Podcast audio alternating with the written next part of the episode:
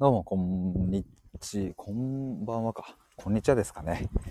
えっ、と、今日のテーマは、対話の目的は心の再起動っていう、そんな話をちょっとしたいと思いますが、皆さんお久しあ、うっさんどうも。どうもどうも。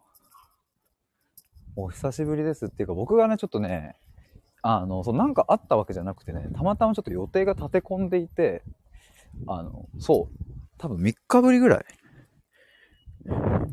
爆速できてみました。ありがとうござ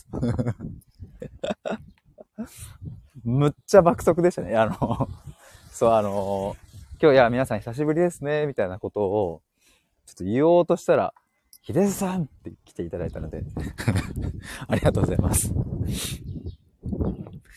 昨日ね、僕、あの、ちょっと逗子の方まで、あ、風が、風がない方に、あ、いけね。逗子まで行ってきてね。カラスって、か、わめちゃくちゃでけえカラスがいました。風ね、ちょっと風ごめんなさい、本当がやばいじゃん、ここ。風やばいじゃん。めっちゃ風吹いてくんだけど、何この道。この道風やばいや。ちょっとごめんなさい。ちょっともう、もうちょっとね、風が吹かない道に行きたい。果たしてそんな道あるのかっていう。でもちょっとここ、あ、収まった収まった。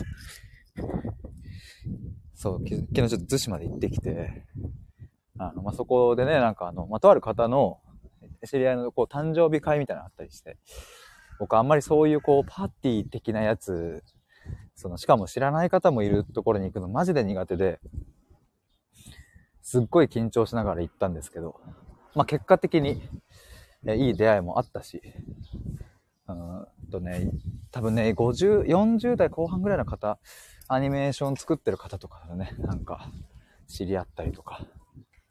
まあ、年齢で言うと僕より上の方たくさん多かったですけど。あ、山田さん久しぶりっす。どうも。本当は昨日ね、山田さんもその、逗子でお会いできるかもだったかもだったというか、お会いできるあれだったんですけどね。どうもどうも。そう。で、ちょっとこの対話の目的は心の再起動みたいなね、ちょっとところを、昨日その逗子の集まったところでもちょっとお話をする機会があって、いや、心の再起動って言葉いいじゃんみたいなことを言ってもらって、ちょっとこれちゃんとなんか自分でも定着させたい、あ自分の中に定着させたいなと思って、ちょっとこんなライブ開きました。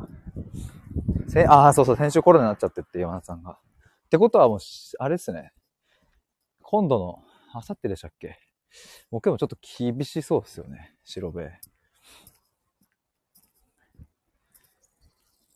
や、でもありがとうございます。来ていただいて。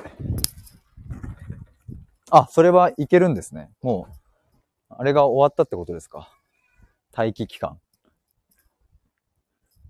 なんか自宅療養期間みたいなのありますよね。僕も1月になりましたけど。あ、それはもう終わってるんですね。なるほど。まあ、さて、さてさての本題なんですけれども、昨日ね、その、逗子の会に、あの、原体験ドリブンって、まあ、原体験で、えっ、ー、と、までちゃんとこう掘り下げて考えて、まあ、原体験をもとにしてこう、何会社にしても仕事にしてもやっていこうみたいなね、そういう本を書かれてる、えー、著者の方がいて、で、まあその方前もちょっとちらっとお話はしたんですけども、昨日そこでまた改めて話しているときに、僕はなんか何が原体験なのかみたいなそういう話になって。というかあれだな、その、なんでこの対話をしてるのかみたいな。僕はなんかどうしたいのかみたいな話で。で、そこでやっぱ最初に出てきたのが、僕が目指してるのは、心の再起動ですっていう。まあ、感性の再起動とも言えるのかな？まあ、そんなような話をしてて。まあ、再起動っていうのは、その、まあ、再起動っていうのがまあミソで、もともと起動してる状態で生まれてくるけれど、まあ、それがどっかのタイミングでオフになっていくから、それはもう一回再起動するんだっていうまこれが僕の中である、すごく使命感というかね、なんか、ずっとぶれない核なんだろうなと思うんですけど、まあ、それは一体、どこから生まれたのかみたいな話になってって、まあ、それがやっぱ5歳の頃の経験だったなっていう。これは前もちょっとスタイルで話したんですけど、5歳の時に、あの、これ端的に説明すると言うとどうなんだろう。めっちゃ端的に言うと、お遊戯会の役親、親から主役をやりなさいと言われてたけど、それを、うんと、言うことを聞かずに自分でやりたい役をやった結果、もうバチクソ怒られたっていう経験があって、それが僕の人生の、その、心のスイッチがオフられた瞬間。要はそこから自分は自分の選択肢を取って、取る人生をやめ、母親がいかに怒らないか、母親がいかに喜ぶかにフォーカスを当てた意思決定の連続になっていったっていう。もう無意識レベルでね、これは。で、その20年後の25歳のタイミングで僕はついに母親ののための意思決定ではなく、自分の人生のための意思決定を初めてしたんです。それが新卒で入った会社を辞めるっていう決断でしたね。まあ今までの僕だったら母親に多分相談してどうかなとか、いや、やめようと思ってるんだけど、みたいな話を出し、いや、でもそれはこうでやめた、あそのやめるっていうことはやめ、やめた方がいいんじゃないとか、もうちょっと続けてみたらみたいなアドバイスされて、やっぱそうだよね、みたいなのが多分、いつものパターンだと思うんですけど、25歳のタイミングで会社を辞める決断をした時っていうのは、もう親には一切相談せず、辞めることを決め、うんと、もう辞めますっていう報告になったっていう。この時に僕は、まあ、心の再起動スイッチを、まあ、一つオンにできたのかなっていう。まあ、スイッチは多分ね、いっぱいあるからね、それをこう、一個一個オンにしてた、していったんですけども、その一番最初の出来事が、まあ、25歳の時。みたいな、そんな原体験があるっていう話をしてたんですけど。まあ、あの、そう、だから僕の、まあ、今日のタイトル対話の目的は心の再起動にあるっていう。だから自分の原体験としてやっぱこういうのがあるから、まあなんか自分の感性みたいなもんが失われて、まあ、何が好きか嫌いかもわからず、何がやりたいのか、やりたくないのかもわからず、結局親の人生を生きちゃうみたいな、まあそういう状況が辛いっていうのはやっぱわかるから、まあそうじゃなくてね、なんか、自分の意思決定で選び取れるっていうところに、まあ、僕は力になれたらいいなと思って、っていう、だかそれで再起動っていう言葉を使ってるんですけど、まあその人ともでも話してて思ったのが、やっぱだから対話屋さんだと結局その手段の名前になっちゃってるから、自分でちょっと狭めちゃってるよね、みたいな話になって、その著者の方から言われたのはね。それも間違いないなって。だったらもう、何、会社じゃないけど、まあ、株式会社再起動とかにして、うちは再起動をしてる会社ですみたいな。え、何再起動って。こういうことで、じゃあそれどうやってやるの？それは対話でやってますみたいな。結局手段のところにそれを持ってこないと、対話屋さんで対話してますのやっぱりこうイメージできないから、なんか、もうちょっと違う肩書きとか、呼び方あるよねみたいな。ちょっとそんな話をしてましたね。今日は暑いのか寒いのかよくわかんねえな、これ。寒かないけど。まあ、それがその、昨日、まあ、逗子で話した一つのちょっとハイライト的なあれですけど。あとね、ちょっといろいろ話したんだよな。あとなんだっけな。まあいいや、ちょっと今日は、おミシェルさん。どうも。どうもどうも。心の再起動って言葉いいですね。マジっすか？嬉しいわ。ミシルさんに言ってもらえるめちゃくちゃ自信になるわ。ありがとうございます。そう、でもその、そうそう、ちょっと、ちょっと前に話してたのは、その、なんか原体験ドリブンっていう本を書かれた方とちょっとお話をする機会があって昨日。で、その方にも、なんか、ヒデさん今どんな感じなん？って言われて、こうでこうでっていう。心の再起動っていうのを、まあ、僕は、まあ、中心部分にありますって言ったら、いや、それいいじゃん。心の再起動ってすごくいいと思うみたいな話をしてもらえて。ミシルさん、その言葉欲しいって思いました。よーいうおい 喜び方これで合ってるのかちょっとわかんないですけどミシルさんに欲しいって言われた言葉を僕は持ってるからなっていうっていう喜びですわ。ありがとうございます。マジっすか？やったぜ。いや、嬉しい。ありがとうございます。でもそうね、なんかこの、なんかこの前ちょっとジャンルの話とかよくしてましたけど、僕は一体何のジャンルなんだみたいな。まあ、そこはそれでちょっとこうね、考えつつも、僕はこんなことをしているっていう、まあ、表現ができる言葉がちょっとこう、持てるだけでもやっぱまたなんか違ってくるなと思って。なんか対話、今ちょっと前に言ってたのが対話屋さんだとどうしても、まあ、手段の名前になっちゃってるから、まあね、その発信に興味を持ってくれた人が僕のラジオとか聞いてくれて、あ、でこの人と話したいとかって思ってくれたらそれはすごく嬉しいけれど、やっぱりなんか肩書きをそうしてしまうと、うん、やっぱそこ、それ以上の広がりがこう難しかったりとか、自分で規定しちゃう感じがやっぱ狭めちゃってるみたいな話があってね。近々対話屋さんという名前はもうさようならする予定ですけど、なんか、いい肩書きが思い浮かばないですね。なんか肩書き募集しようかな。なんか公募みたいな感じで。こんな肩書き。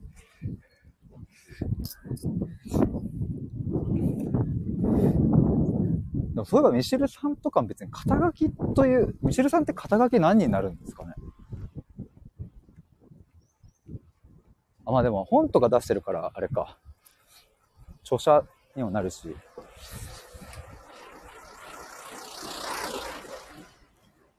まあでもそうか、カウンセラーとかもそっか。でもそう、肩書きどうするか問題も昨日ちょっと図紙の方だし、いろいろ話してたんですけど。ミシルさん、その議題で対話会やりたいです。ああれですか？この、えっ、ー、と、肩書き？どうするかも？ミシルさん、ヒデさんの肩書きを決めるって対話あ、マジっすか？本当に？え めっちゃ嬉しいんですけど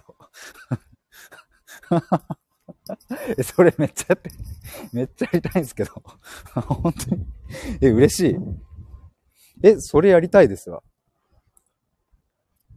え、それめっちゃ嬉しいです。あ、牛さん早速。もやもや言語化屋さんって。言語化？言語化もすごいね。やっぱ僕はキーワードですね。確かに。そう、やっぱね、昨日もね、たまたまちょっとメモに書き出してたんですけど、スマホの。そう、やっぱ、言語化結局ね、感情を外に出すためのツールが言葉だみたいな感覚はやっぱ僕もあったりして。いいね、言語化。あ、ミシェルさん、僕は一応恋愛カウンセラーってなってるんですけど、肩書き決めてないですね。まあ、そうっすよね。え、もうあれ、それって初期からですか？初期っていうのはその、なんだろうな。例えば今ほどこうフォロワーも抱えてなくって、こうもっと何？少ない時というか、まだそんなにこう認知も今ほどないみたいな時から、特にこう見知らぬ見知るとしてみたいな。まあでもそっか、アカウントの、そっか、変遷はあるとは思うんですけど。昔から肩書き決めてないですね。あ、そうなんですね。決めようみたいな、あ、でもいろいろ聞きたくなっちゃうんだ。その これもまた今度話せればいいんですけど、まあ、今ちょっと聞こうとしたのは、その決めようって思ったこともあるんですかっていう。それとももうそもそももう花から別に、特に肩書きとかは全然考えるとか決めるみたいな、そういうのもなかったのかみたいな。っていうのをちょっと聞きたくなってしまったんですけど。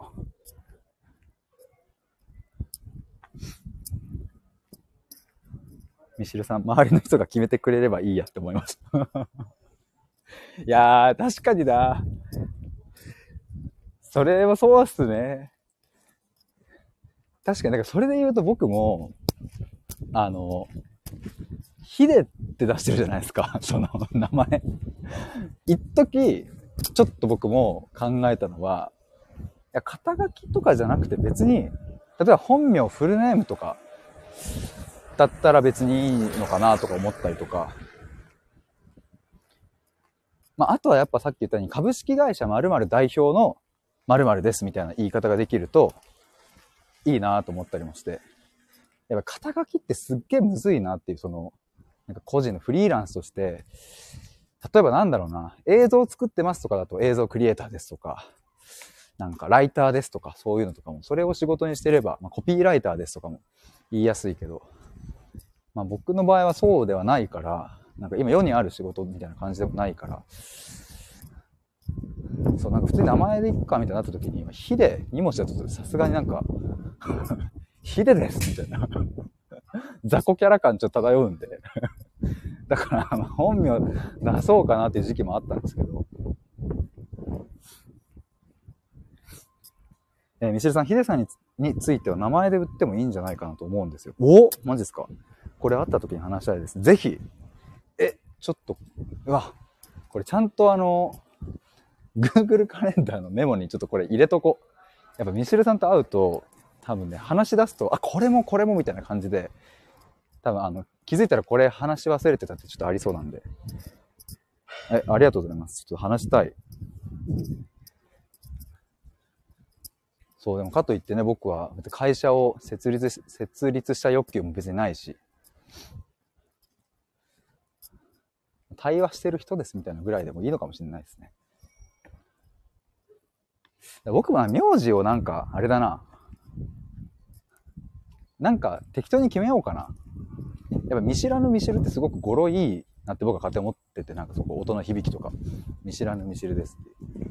見知るさんとも呼べるし、タラタラタタタっていう、タタタタタタタっていう音がやっぱいいですよね。ヒデだと、タタン。だからちょっとなんか、名字的なのあるといいよな。なんだろうな。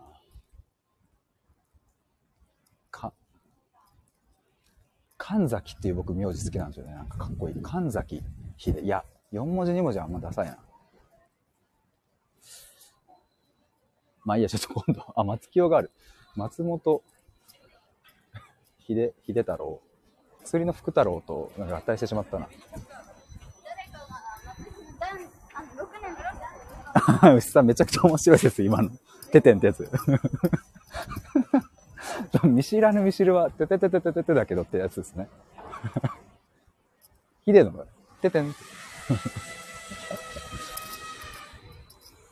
ミシルさん、見知らぬ見知るは我ながらかなりいいなって思います。うん。それめっちゃ思うんすよ。そう。やっぱそうですよね。まずやっぱ僕、音の響きがめっちゃ好きっていうの、そもそも。あと、漢字とカタカナとひらがなが、バランス？めちゃくちゃいいっすよね。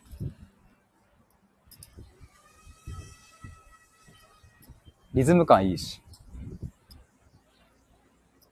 宇治さん、古文の文法みたいなやつを参考にすると、リズム感いいのが見つかるかもしれないです。おー古文から取るって渋いね。いいね。いいっすね。古文から。ちなみにヒデさんってど、どういう由来なんですか？いや、僕の場合は、なんか古文、古文だったかな？古文僕ちょっと読んでて、みたいな。古文のここの部分がすごいなんかね、良かったんですよ。かっこいい。中二病くすぐるね。これありっすね。ミシルさん結構計算し尽くされてるんですよね。あとこれはみんなで話し合って決めました。あ、そうなんだ。え、あ、みんなで話し合って決めたっていうのはその当時のフォロワーさんとかってことですか？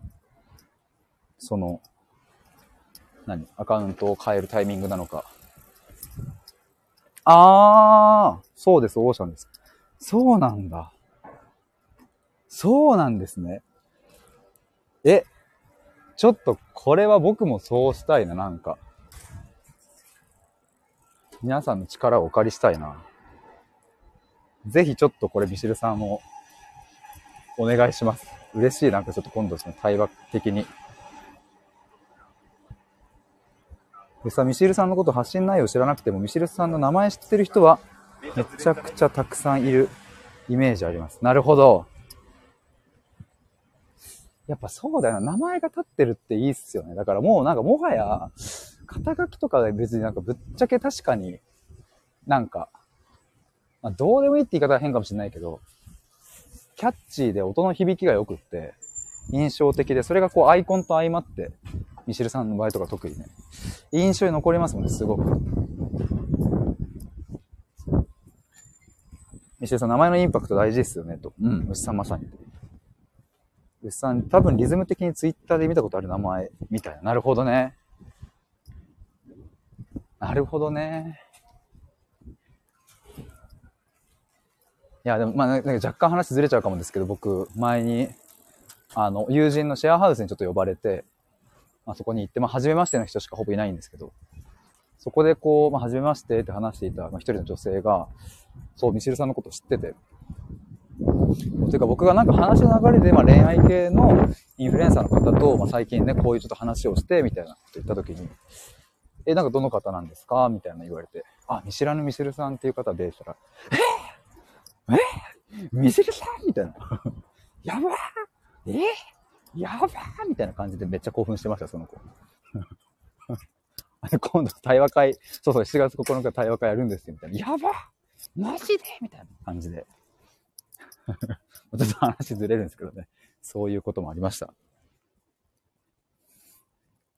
うさん、ジブリみたいに〇〇の〇〇みたいなのどうですか？ああはいはいはいはい。あ、それいいですね。紅の豚？みたいな。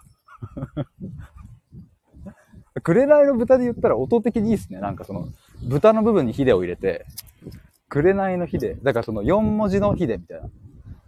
そうすると音のリズムいいかも。なんか歴史上の人物みたい。中富の鎌足りみたいなさ、なんか、中富の鎌足りって音いいっすね。今自分で言って思ったけど。藤原のとか、源の、あ、いいね。脳入るのなんかすげえ好きだわ。いい。あ、みすみさんマジですけど。そう、マジです。さ、笑ったっていう。西根さん、牛さんも牛でかなり認知された感じありますね。あら、そうですか。嬉しいです。あ、そう。牛さんはね、それめっちゃあると思うし、あの、僕ツイッターのさ、牛さんの、何あの、なんだっけ名前？あの、アルファベットのとこ、ウス、ウシンクだっけ？ウシンク？スインクっての考えるんですよね、多分。ウシンクっていうのが僕すごいいいなって思いました。なんか笑っちゃった、あれ。いいな、なんか。ウシンクって。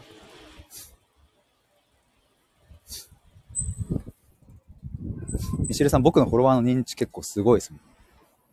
ね。You and think. 牛さん。あなたと考えたい。あそれで、You think なんですね。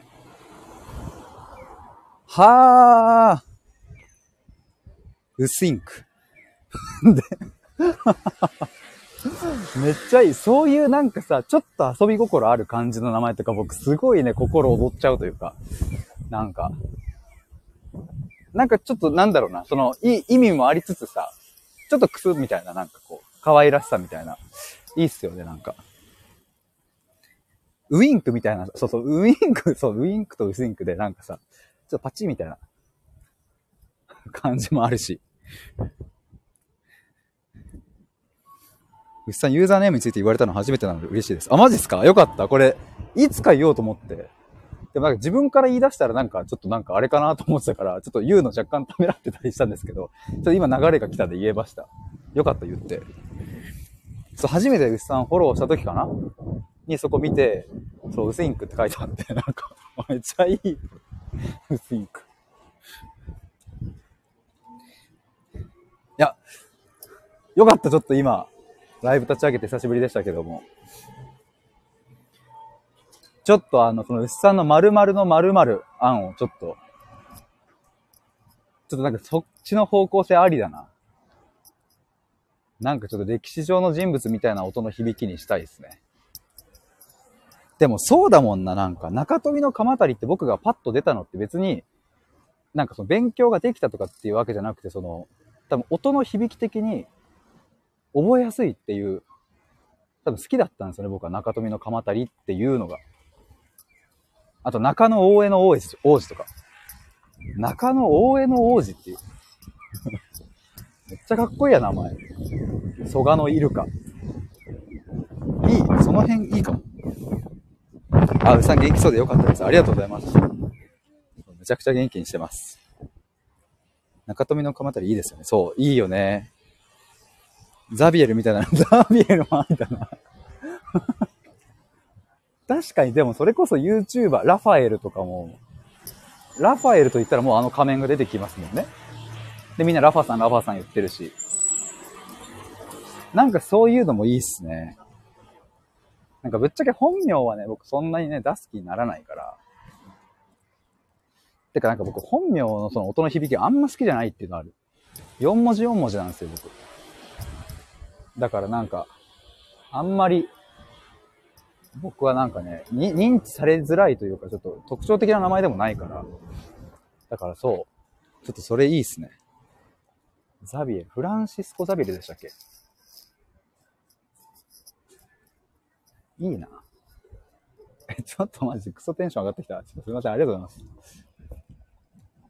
いや、ちょっと今日はこれからですね、ちょっと YouTube の方、編集をして、そういえば、うっさんが教えてくれたキャップカットめっちゃ役立ってる。